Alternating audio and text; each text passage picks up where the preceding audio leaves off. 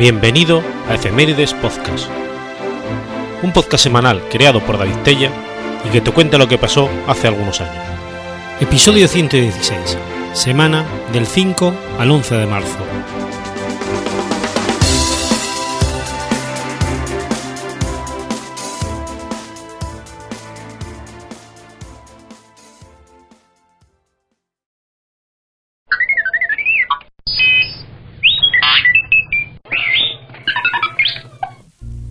5 de marzo de 1838. Zaragoza es atacada por los carlistas.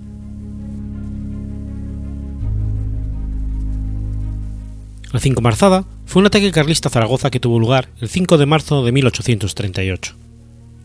Hoy se celebra cada año como fiesta popular en Zaragoza, conmemorando el enfrentamiento entre zaragozanos durante esta batalla de la Primera Guerra Carlista, en un parque con comida y bebida traída por los propios ciudadanos y amenizada con música y juegos durante muchos años, se celebró en el Parque del Tío Jorge, y durante unos años de diáspora por distintos parques de la ciudad, en el 2014 volvió a su emplazamiento original en dicho parque.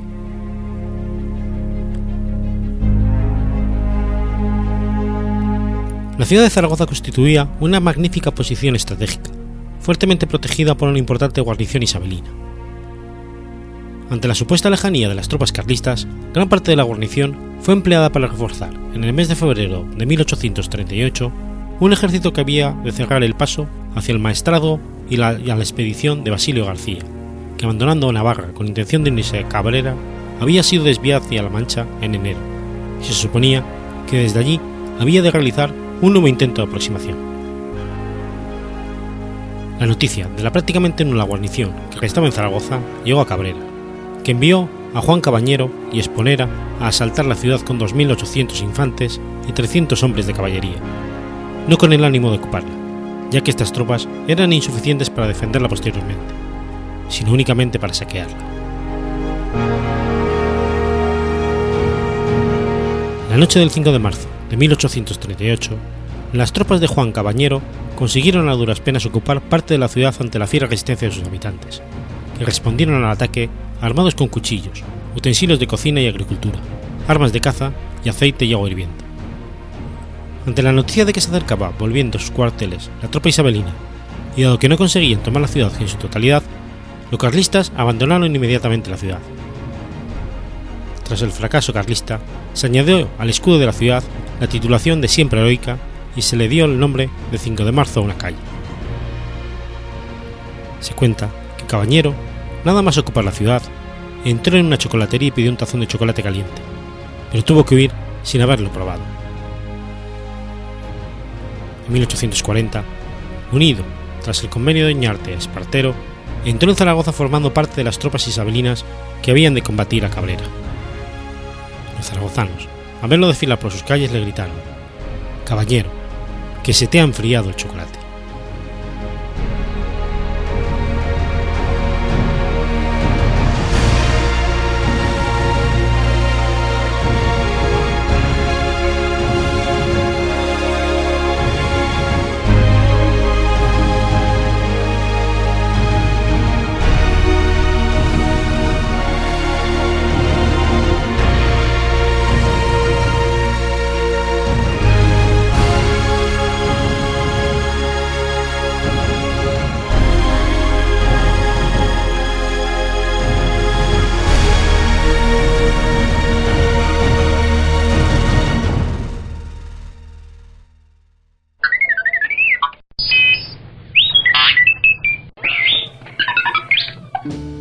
6 de marzo de 1923.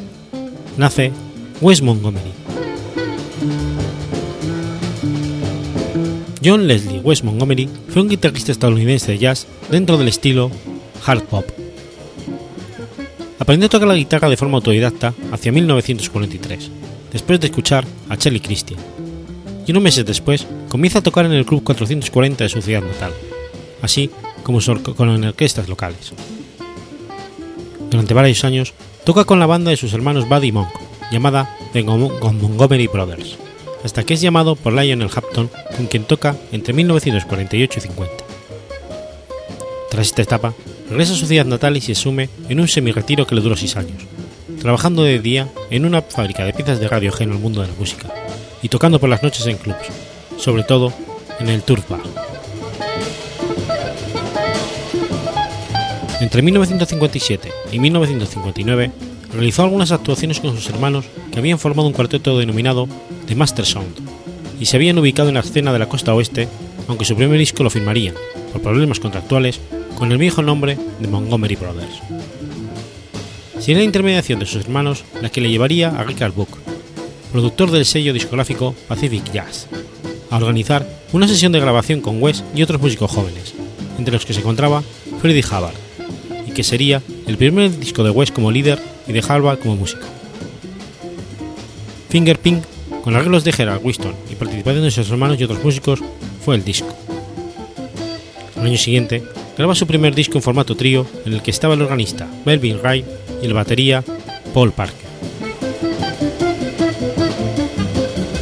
La realización de su disco, The Increíble Jazz Guitar of Wes Montgomery, publicado por el sello Riverside en 1960, le llevó a la fama dentro del mundo del jazz, con su estilo funky, muy influenciado por la técnica fingerpicking en los bluesmen de Piedmont. Tocó luego con el John Control Sextet en el Monterrey Festival el 22 de septiembre del 61. La formación incluyó a John Coltrane, Eric Dolphy, McCoy Tyner, Wes Montgomery, Reggie Warman y Elvin Jones, con temas como My Favorite Things, Naima, So What Impressions.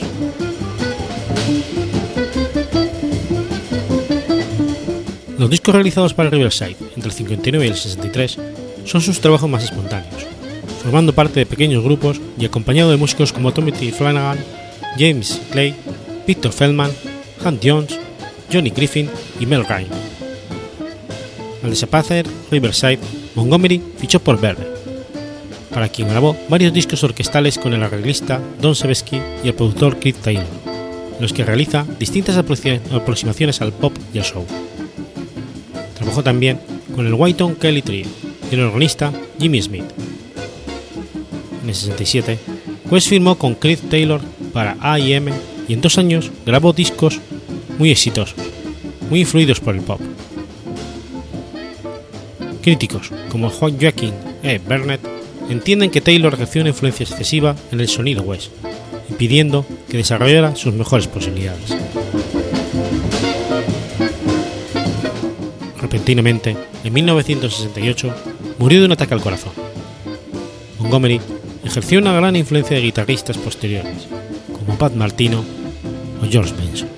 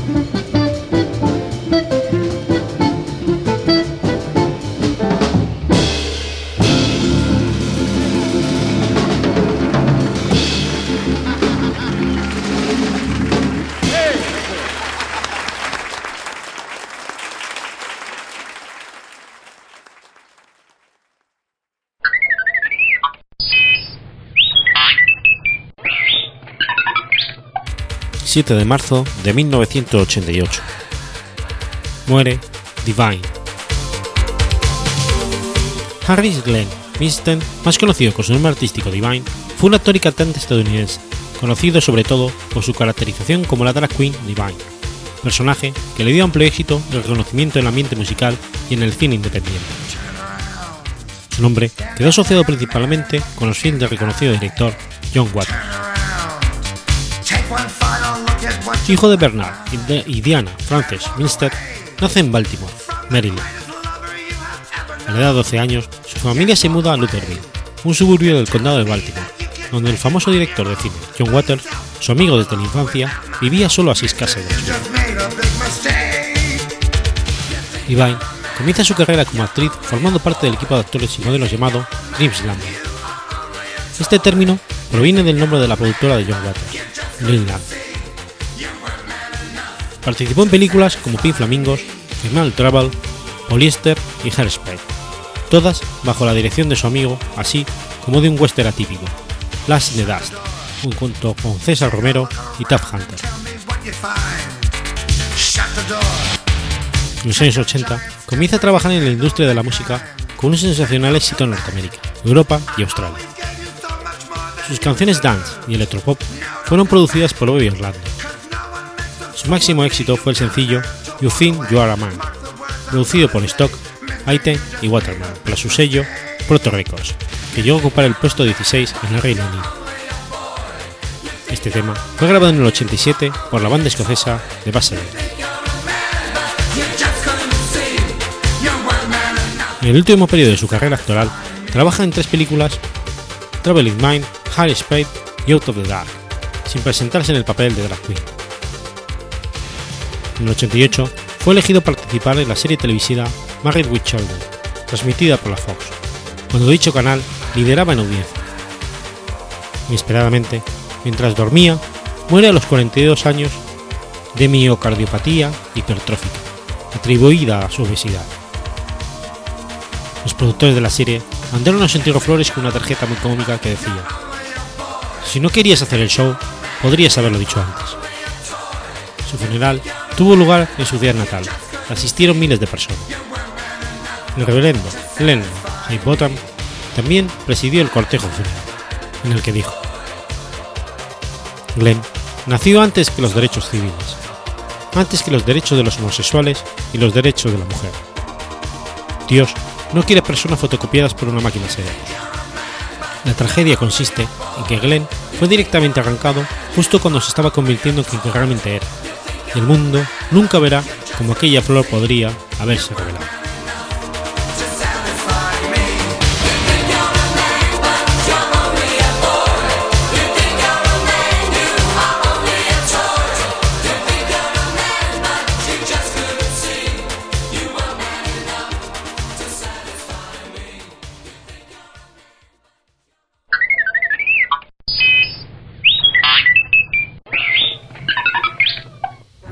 ...8 de marzo de 1971... ...muere Harold Lloyd. Harold Clayton Lloyd fue un actor cinematográfico estadounidense, considerado uno de los grandes cómicos de la historia del séptimo arte. Lloyd actuó en 208 películas entre 1913 y el 47. Durante la década de los 20 fue el actor más popular y mejor pagado del universo cinematográfico. Es conocido sobre todo por las secuencias de persecución que incluían purezas físicas como trepar por los muros de altos edificios. Justo Buster Keaton y Charlie Chaplin forman el triunvirato de grandes cómicos del cine mudo, y con ellos su carrera continuó con el periodo sonoro.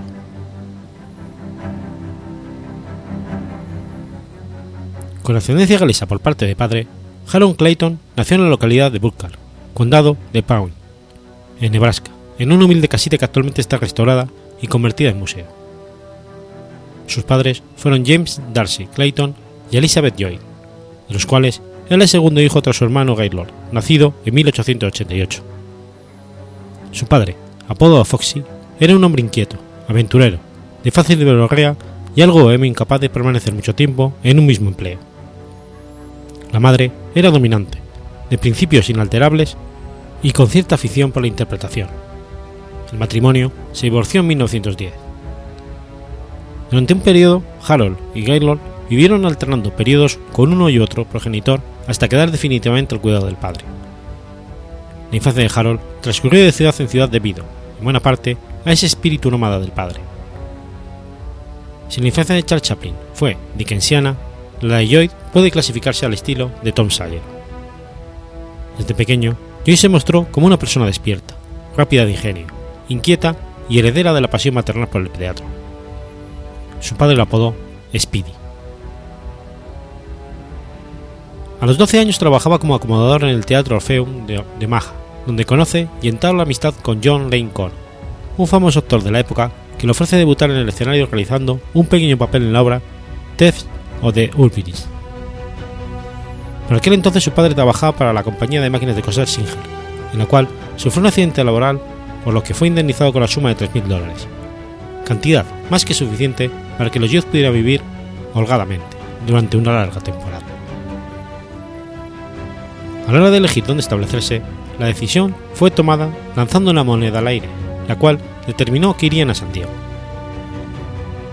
La escuela de teatro de esa ciudad estaba dirigida precisamente por Lane Connor, por lo que Harold pasaba algún tiempo allí, a la vez como estudiante y monitor. Sin embargo, con ese carácter aventurero heredero de su padre, Jim no pasaría mucho tiempo en las aulas. Desde entonces, la compañía Edison pasa por San Diego rodando un western. Connor recomendó a Lloyd para un pequeño papel como extra. Se trataba de estar disfrazado de indígena piel roja y medio desnudo. Después, después de su brevísima formación académica, emprende varias giras teatrales por pueblos de la América Profunda, haciendo pequeños papeles en obras como Trailway y Oliver Twist. Estos meses se convertirían en una magnífica escuela. Entre los actores de la compañía teatral en la cual participaba estaba Charlie Rose, que constata el don innato de Lloyd por la comedia. La gira teatral los llevó a Balboa, donde la Edison Film Company tenía unos estudios. Harold aprovecha y trabaja como extra en varias cintas. Después de esto, abandona para siempre el teatro para dedicarse de lleno a la actuación cinematográfica. En 1913 consigue entrar en los enormes estudios Universal Pictures disfrazado de figurante. Su trato positiva, carisma y gran sentido del humor le permiten entablar amistad con J. Farrell McDonald. McDonald era el director de su corazón, su mano, su espada, típico serial de la época que tenía mucho éxito entre el público. Lloyd participó en esto y otros trabajos de McDonald. En uno de aquellos rodajes se producirá uno de los encuentros más exitosos de la historia del cine. En 1914, Harold Lloyd conoce y entabla amistad con Hal Roach, y ambos, aunque no siempre en perfecta sintonía, trabajarían juntos durante una década. Hal Roach, al igual que Harold, llegó a Hollywood cargado de ilusiones y ligero de bolsillos.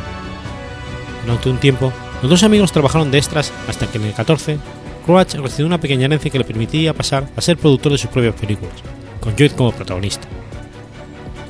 No tuvieron mucho éxito comercial, aunque sí el suficiente para ir tirando y continuar con el negocio. Esas primeras obras mostraron la capacidad interpretativa de Harold a Max Sennett, el rey de la comedia en aquellos años 10. Sennett le ofreció un contrato a Lloyd para que realizara imitaciones de Chaplin, que era el modelo cómico angular. Lloyd no estuvo a gusto con Sennett y volvió los pocos meses con Roach después de varios intentos, crearon el personaje de Willy Ward, que tenía marcadas similitudes con Charlton. Tuvieron un rápido éxito comercial. A continuación, llegaría Lonesome Look, también en la misma línea chaplinesca. En el curso de tres años, habían conseguido crearse una buena reputación en Hollywood. Snoop Pollard y Babe Daniel son los acompañantes habituales de Lloyd en la pantalla por aquella época. Aunque en este esquema el tándem Joy Roach les iba bien, Halo quería innovar con nuevos personajes, mientras que su socio no quería perder la fórmula que le generaba muy buenos ingresos. En verano de 1917, Halo crea un nuevo personaje, el hombre de las gafas, que rompe el estilo cómico imperante. Lloyd aparecía en pantalla con un aspecto completamente normal, similar al hombre medio norteamericano. Llevaba gafas de carey, sombrero de paja y aspecto juvenil. La clave del éxito no radicaba en el aspecto, sino en las virtudes del personaje y su capacidad para superar, desde la sencillez, todos los obstáculos que se imponen en su camino. Este personaje es optimista, valiente, perseverante, atlético y dinámico. Sus historias se desarrollan en la ciudad, ya que el ritmo frenético de la urbe moderna es el que mejor se ajusta a su personalidad. Su éxito radicaba en ser el espejo del estilo de vida opulento de los Estados Unidos, de los años 20. Si Charlotte era un personaje marginal y inadaptado al mundo burgués, el chico de las gafas se encuentra perfectamente encajado en el sistema capitalista, luchando por el ascenso social, usando siempre todas las armas que encuentra a su alrededor, aunque siempre jugando limpio. Si con Chaplin la crítica es frontal y abierta, hoy será más condescendiente, aunque en su obra, si se encuentran formas más sutiles de crítica. El hombre de las gafas se dio a conocer con el corto Sobre la valla, el 9 de septiembre de 1917. Bebe Daniels era el acompañante de Joy tanto dentro como fuera de la pantalla. Ambos eran la pareja más popular en las fiestas de Hollywood. Eran apodados el chico y la chip. Participaban y ganaban frecuentemente concursos de baile. La pareja rompió su relación tanto profesional como personal en 1919, aunque continuaron siendo buenos amigos toda la vida. Como nueva pareja en la pantalla, el chico de las gafitas quería una chica de estilo y aparecía muy, muy diferentes a la de Daniels. Le encontró en Mildred Davids, una rubia de la cual el propio Harold decía que parecía una gran muñequita francesa. Joy y Davis acabaron por ser pareja en la vida real cuando contraen nupcias en 1923. A partir de entonces, ella se retira de la actuación. Joy comienza a ser visto como una alternativa seria al reinado de Chaplin. Uno tras otro, sus cortos se convertían en éxito. Llegó entonces un momento trágico. El 24 de agosto de 1919, Lloyd posaba para los carteles promocionales de la película Haunted Spooks.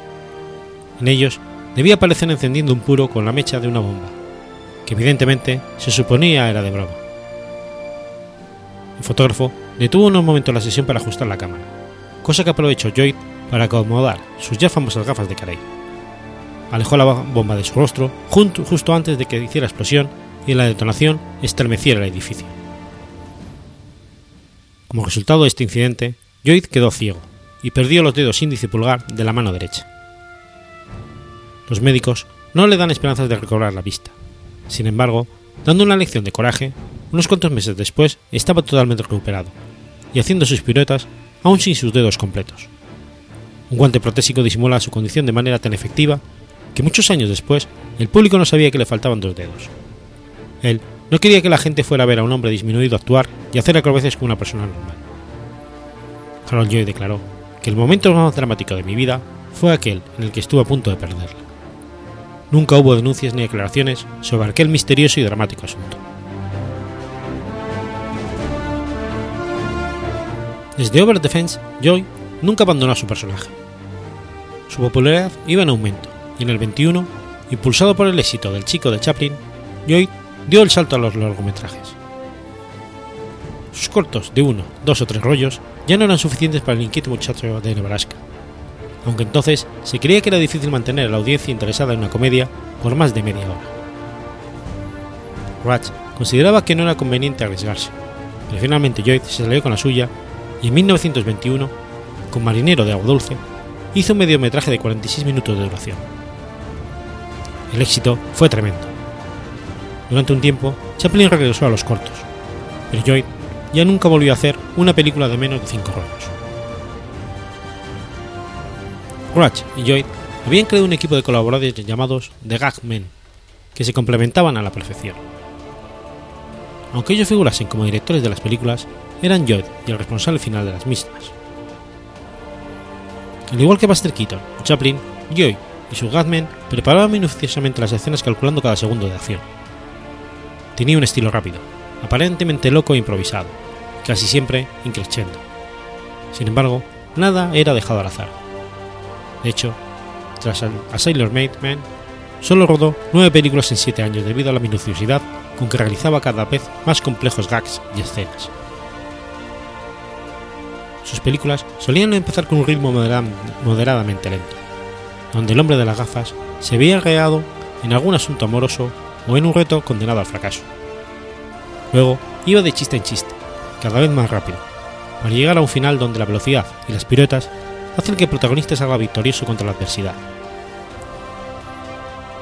En unos pocos años al estilo propio de Lloyd se impone y populariza entre el público, un elemento tan importante para estas películas, que Lloyd realizaba funciones especiales de sus films antes del estreno, y modificaba, añadía o omitía partes de la misma dependiendo de la actitud, aplausos, duración y frecuencia de las risas y carcajadas, aplausos y otros comportamientos de los espectadores. La década de los años 20, corona Harold con el cómico favorito del público junto a Chaplin. Charlotte y el hombre de las gafas de Caray no eran, sin embargo, rivales encarnizados. De hecho, los dos cómicos, pese a no ser amigos íntimos, siempre mantuvieron una cordial y mutua admiración. En 1923 se estrena la que sería la tarjeta de presentación de Harold Lloyd para futuras generaciones de espectadores y su símbolo de aportación al séptimo arte, el hombre mosca. Fue estrenada el 1 de abril de 1923. Su éxito fue clamoroso tanto dentro como fuera de los Estados Unidos. En el 24, ya como productor independiente, roda El Tenorio Tímido, una comedia con algunas escenas románticas y con una persecución final donde Lloyd utiliza todos los medios a su alcance para llegar a tiempo de evitar la boda de su amada. Lloyd siempre consideró esta película como una de sus favoritas. Ese mismo año es Casado y con suegra, simpática y parodia de la vida conyugal y los problemas con la familia política. Es una obra episódica con tres fragmentos, que casi podrían verse de manera independiente. En el 25 rodeó al estudiante novato, la más taquillera. Aquí Harold Lloyd es un joven que desea alcanzar la popularidad de la universidad, donde sus compañeros lo habían elegido como el blanco de todas las bromas pesadas. La escena final, en un campo de fútbol americano, es célebre, con Harold luchando para conseguir el tanto final que dé la victoria a su equipo. Al final del periodo del cine mudo, Lloyd dejó un par de grandes obras. La primera es El hermanito en el 27, comedia de ambiente rural donde retoma algunos de los patrones de Grand Boy, aunque de una manera más madura y elaborada.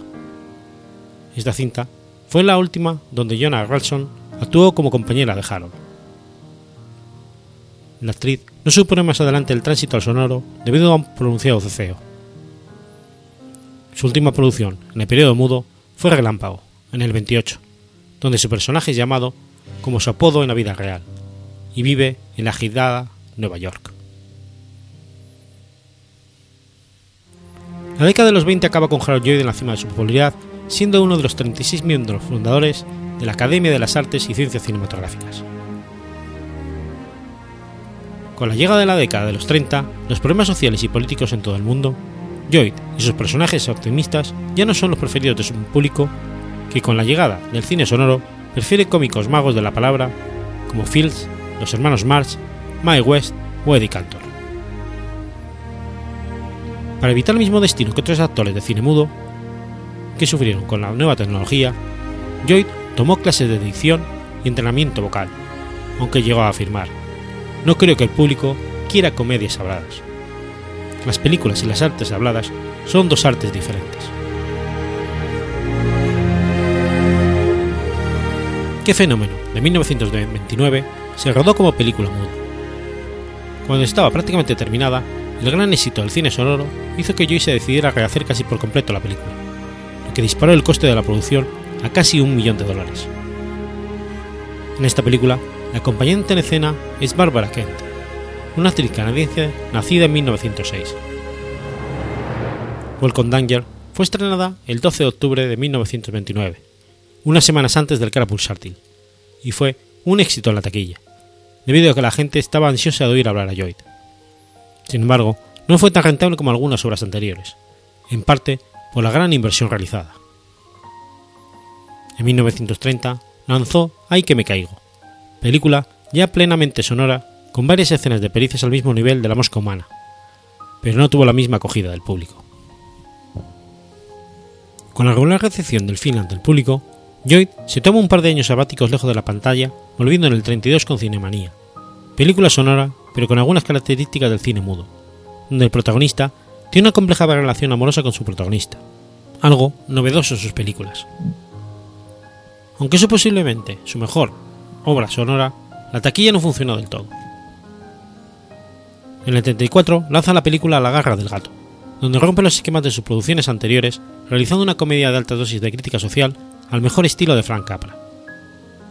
Por primera vez, Lloyd toma como base una obra literaria usando una novela de Clarence Buddington Kellan la película trata sobre el hijo de un misionero criado en China, que al volver a Estados Unidos para elegir esposa, se encuentra atrapado en una compleja y oscura red de intereses políticos. En el cartel promocional de la película podía leerse: Todo es nuevo menos las gafas. En 1936 rodó La Vía Láctea, su último intento serio por asentarse en el cine sonoro.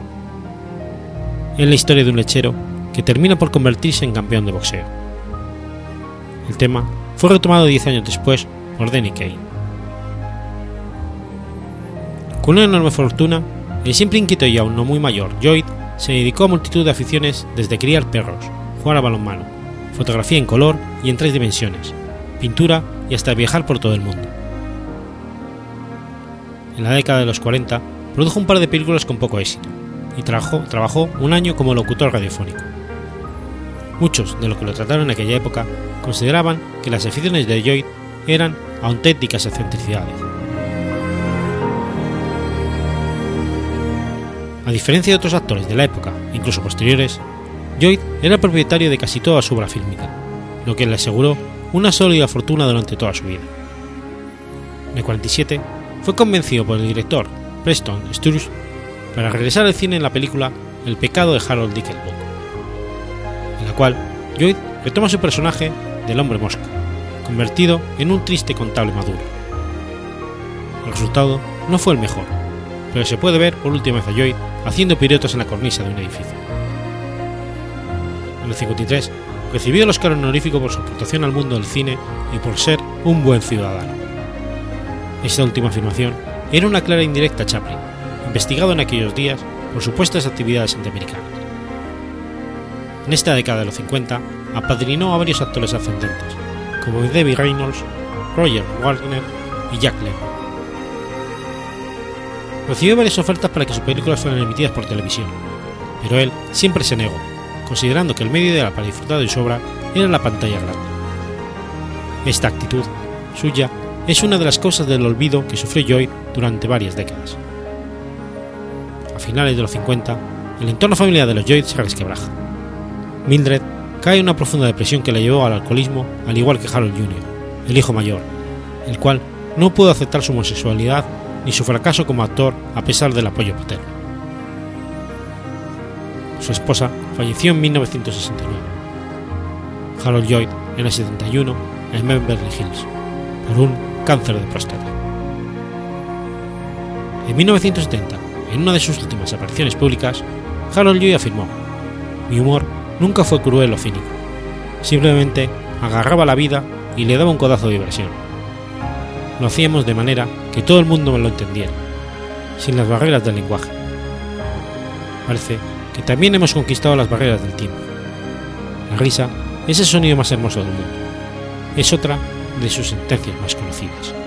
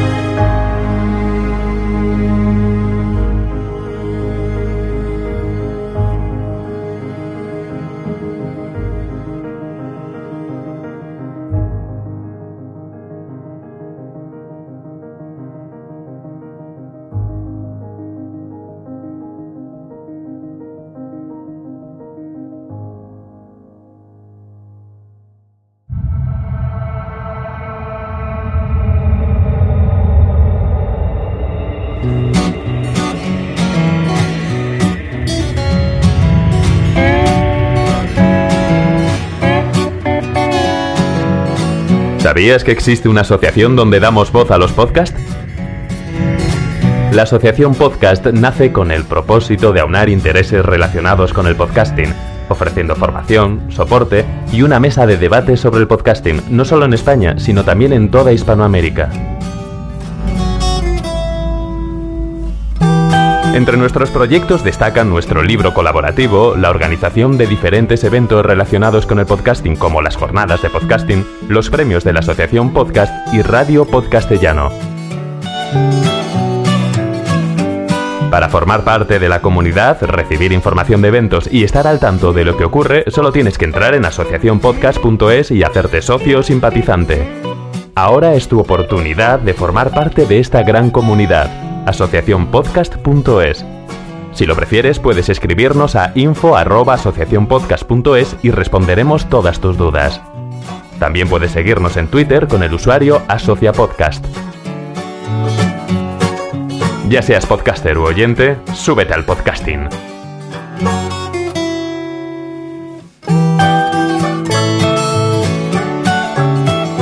Gracias, de nada.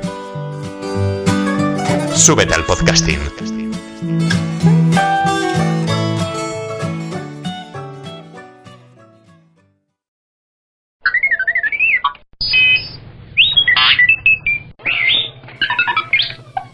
9 de marzo de 1522. Nace Juan de Castellanos. Juan de Castellanos fue un explorador, militar y sacerdote español. Nació el 9 de marzo de 1522.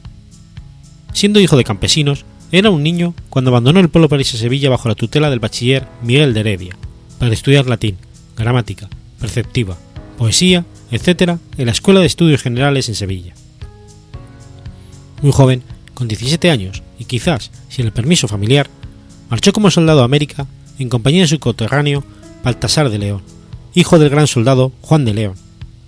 Pero en San Juan de Puerto Rico empezó a ayudar al obispo de la isla, y fallecido este, estuvo en Santo Domingo, Aruba, Bonaire y Curazao, dedicado a secuestrar indígenas para el comercio de esclavos.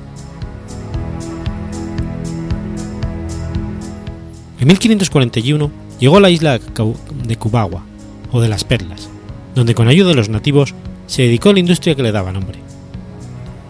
Con el mismo propósito estuvo en la isla Margarita y en Trinidad.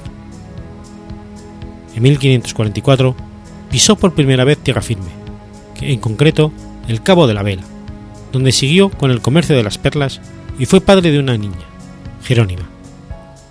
Después pasó por Santa Marta, Salina de Tapé y finalmente llegó a Cartagena de Indias en 1545. Hizo algunas incursiones al interior, a veces con ambiciones mineras, como en Gualacha y Moconchita. En 1550 fundó la villa de Valledupar, junto a Hernando de Santana, y empieza los trámites para ordenarse como sacerdote, lo que consigue en Cartagena de Indias en 1559. Antes, en 1552, se embarcó junto al ilustre capitán Pedro de Ursúa, donde lo abandonó cuando quiso pasarse al Perú, en lo que anduvo acertado, porque eso probablemente lo libró de ser asesinado por el famoso Lope Aguirre y sus marañones. En Cartagena de Indias ejerció de capellán hasta 1558 y luego en Riohacha hasta 1561 como vicario. En 1562 se le nombró cura de la catedral de Tunja y en el 69 beneficiado de la misma por real provisión de Felipe II. En Cartagena de Indias escribió los primeros poemas que se conocen de su mano. Discurso del capitán Francisco Drake y San, y San Diego de Alcántara, en octavas reales.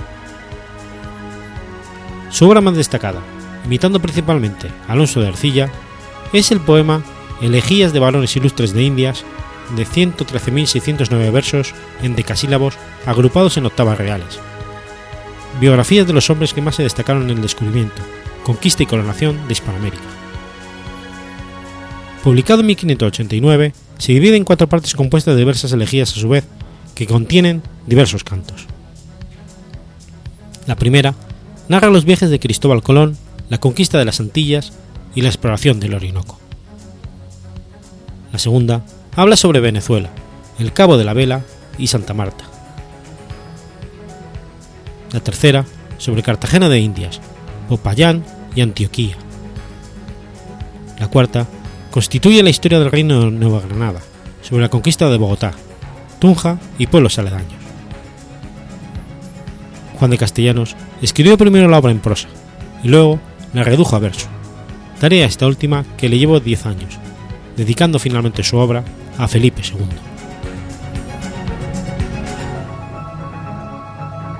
Juan de Castellanos murió a la muy avanzada edad de 85 años el 27 de noviembre de 1607.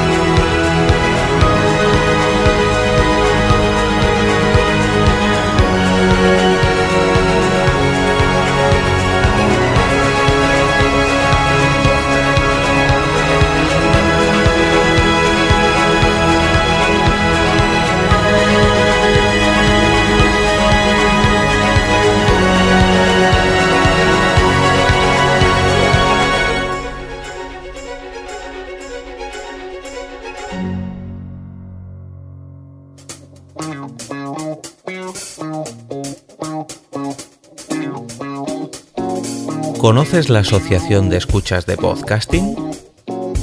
Asespod es el primer lugar de encuentro para todas aquellas personas que escuchan este formato de audio.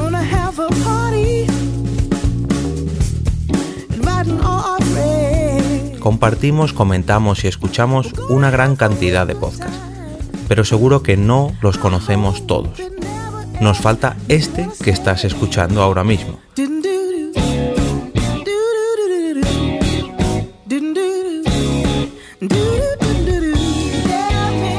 Queremos que tú, oyente de este podcast, formes parte de todo esto. Asociate gratis en nuestra web, asespod.org. Búscanos en las redes sociales, Twitter, Facebook y Google ⁇ Recuerda, asespod.org.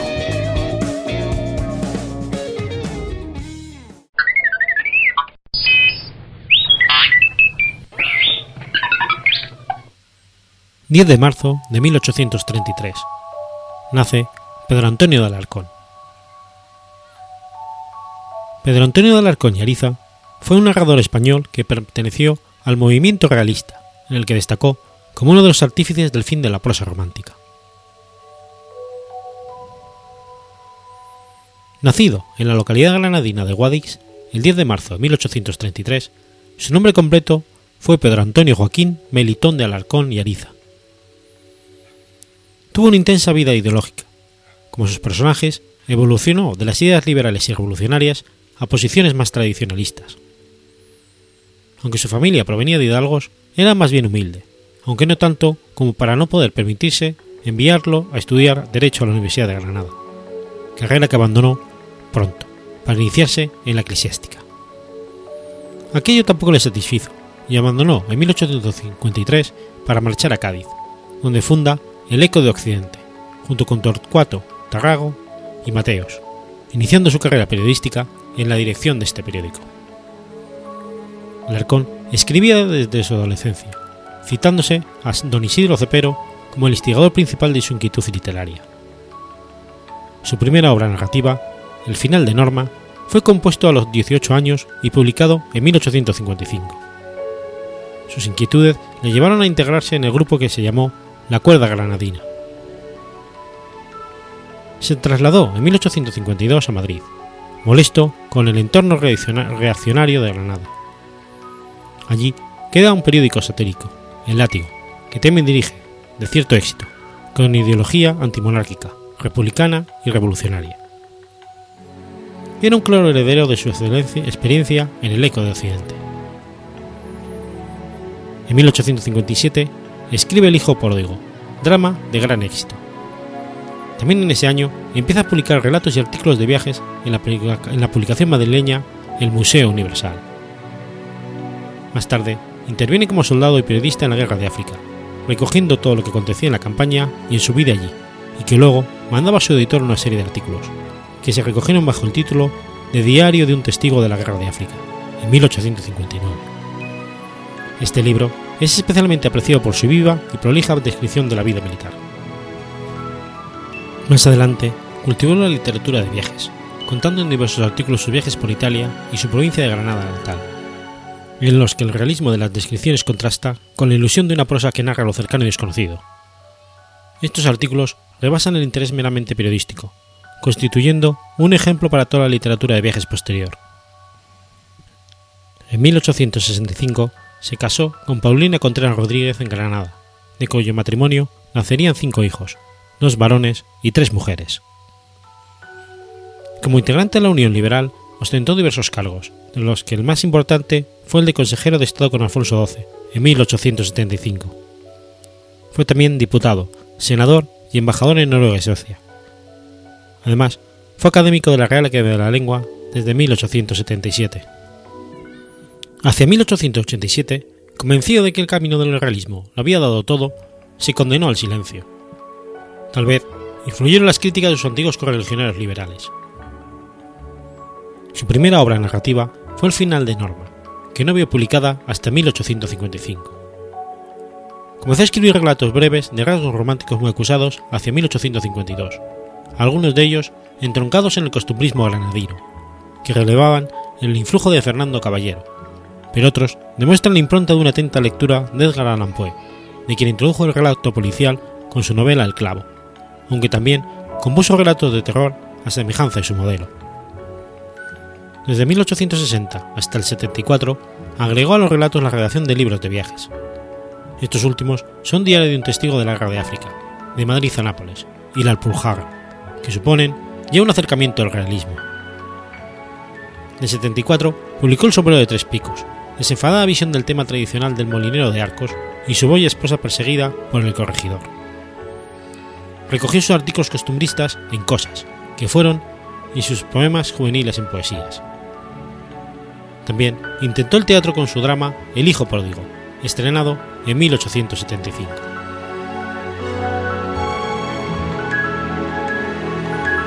En 1875 aparece El escándalo, que une el tema religioso a la crítica social.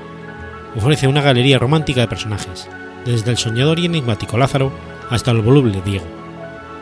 De entre todos, descuellan el, el padre Manrique, jesuita consejero de la aristocracia, y el alocado y simpático Fabián Conde.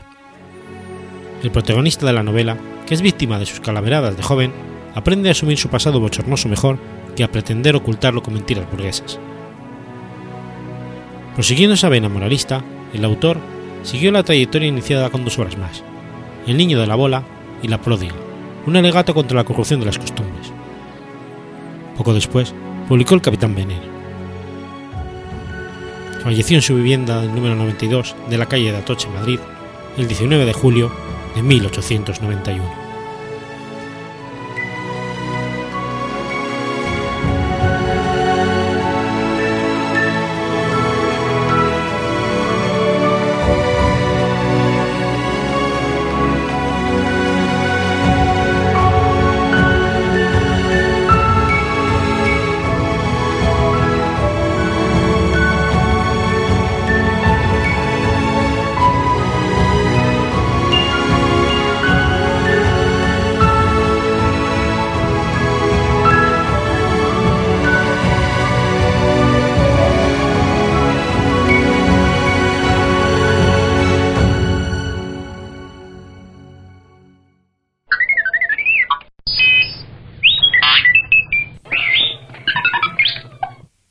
11 de marzo de 1915.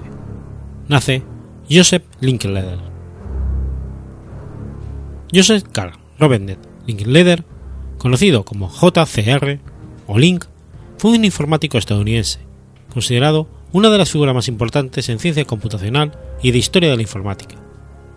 Lo recuerdan particularmente por ser uno de los primeros que preveyó la computación interactiva moderna y su aplicación a toda clase de actividades, fue pionero en Internet con una visión temprana de una red de ordenadores mundial mucho antes de que fuera construida.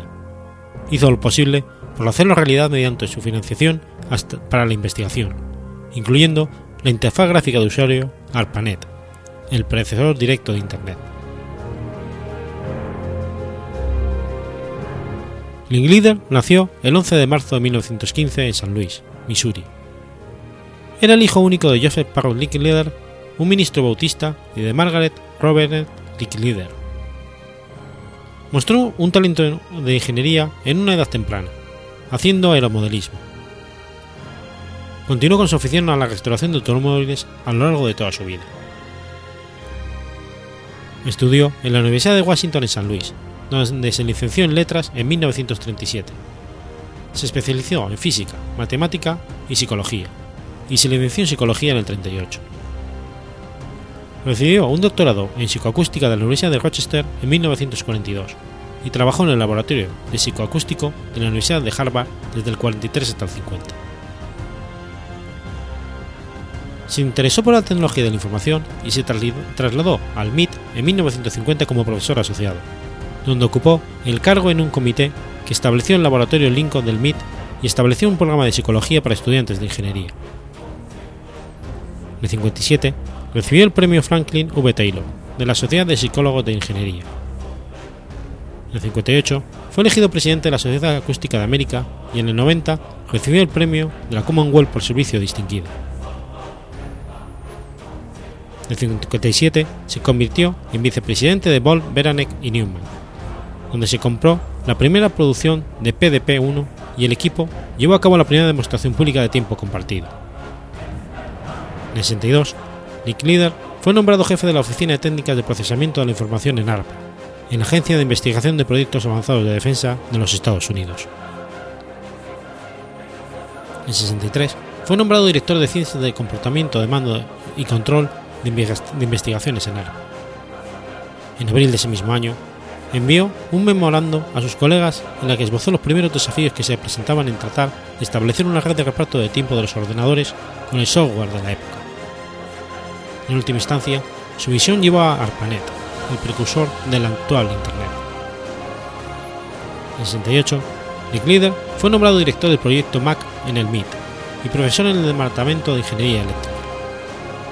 En el proyecto Mac se había producido la primera computadora de tiempo compartido, CTSS, y uno de los primeros montajes en línea con el desarrollo de Multics.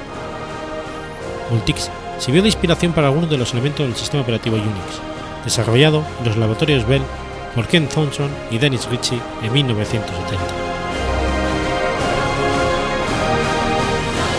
En el campo de la psicoacústica, Nick Leader es más recordado por su teoría de la percepción del tono Doppler en 1951, presentada en un artículo que ha sido citado cientos de veces. Fue reproducido en un libro de 1989 y formó la base para los modelos modernos de la percepción de la altura. Trabajó en un proyecto conocido como Sistema Gráfico de las Fuerzas Aéreas Estadounidenses en la Guerra Fría, diseñado para crear un ordenador con la ayuda del sistema de defensa aérea. El sistema SAGE incluye los equipos que recogen y presentan los datos a un operador humano, que a continuación elegirá la respuesta adecuada. Nick Leader se interesó en la tecnología de la información al principio de su carrera. Al igual que Vannevar Bush, J.C.R. Leader contribuyeron al desarrollo de ideas del que se compone Internet, no invenciones. Se previó la necesidad de equipos conectados a una red con interfaces de usuario fáciles. Sus ideas previstas de la computación gráfica, de apuntar, de clic en interface, bibliotecas digitales, comercio electrónico, actividades bancarias en línea y el software que existía en una red y migrar donde fuera necesario. Leader fue fundamental en la concepción, financiación y gestión de la investigación que condujo a las modernas computadoras personales y a Internet. Su artículo seminal sobre la simbiosis sobre el ordenador anunciaba la computación interactiva y pasó a financiar los esfuerzos de los primeros en el reparto del tiempo y el desarrollo de las aplicaciones, sobre todo la obra de Douglas Engelbart, que fundó el Centro de Investigación de Aumento en el Instituto de Investigaciones de Stanford y creó el famoso sistema en línea, donde el ratón del ordenador fue inventado.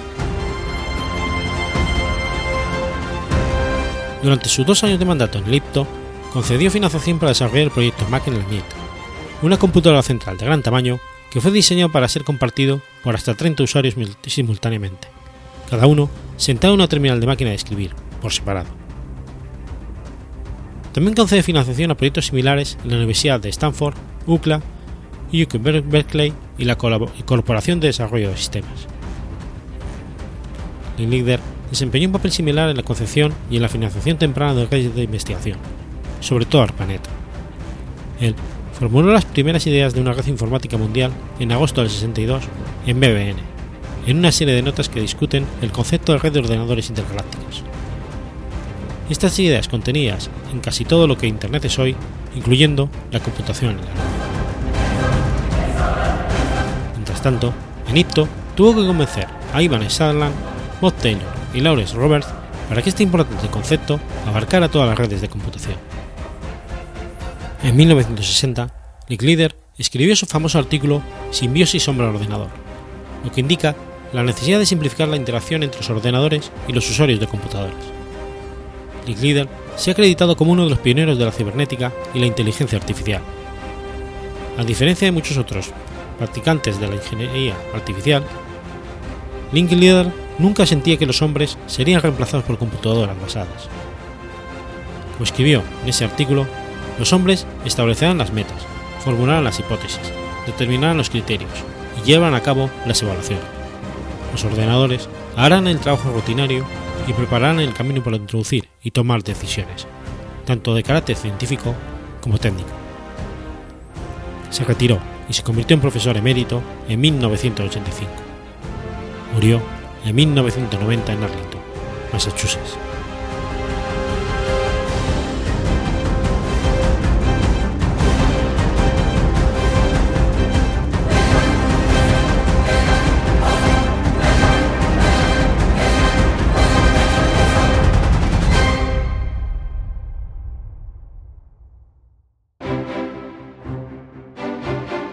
Has escuchado Efemérides Podcast. Si quieres ponerte en contacto conmigo, puedes hacerlo por Twitter a la cuenta arroba efemeridespod o mi cuenta personal, arroba telladavid, o por correo electrónico a la dirección efemeridespod arroba gmail.com. También puedes visitar la página web efemeridespodcast.es. Y recuerda que puedes suscribirte por iTunes y por iBox, y tienes un episodio nuevo cada lunes.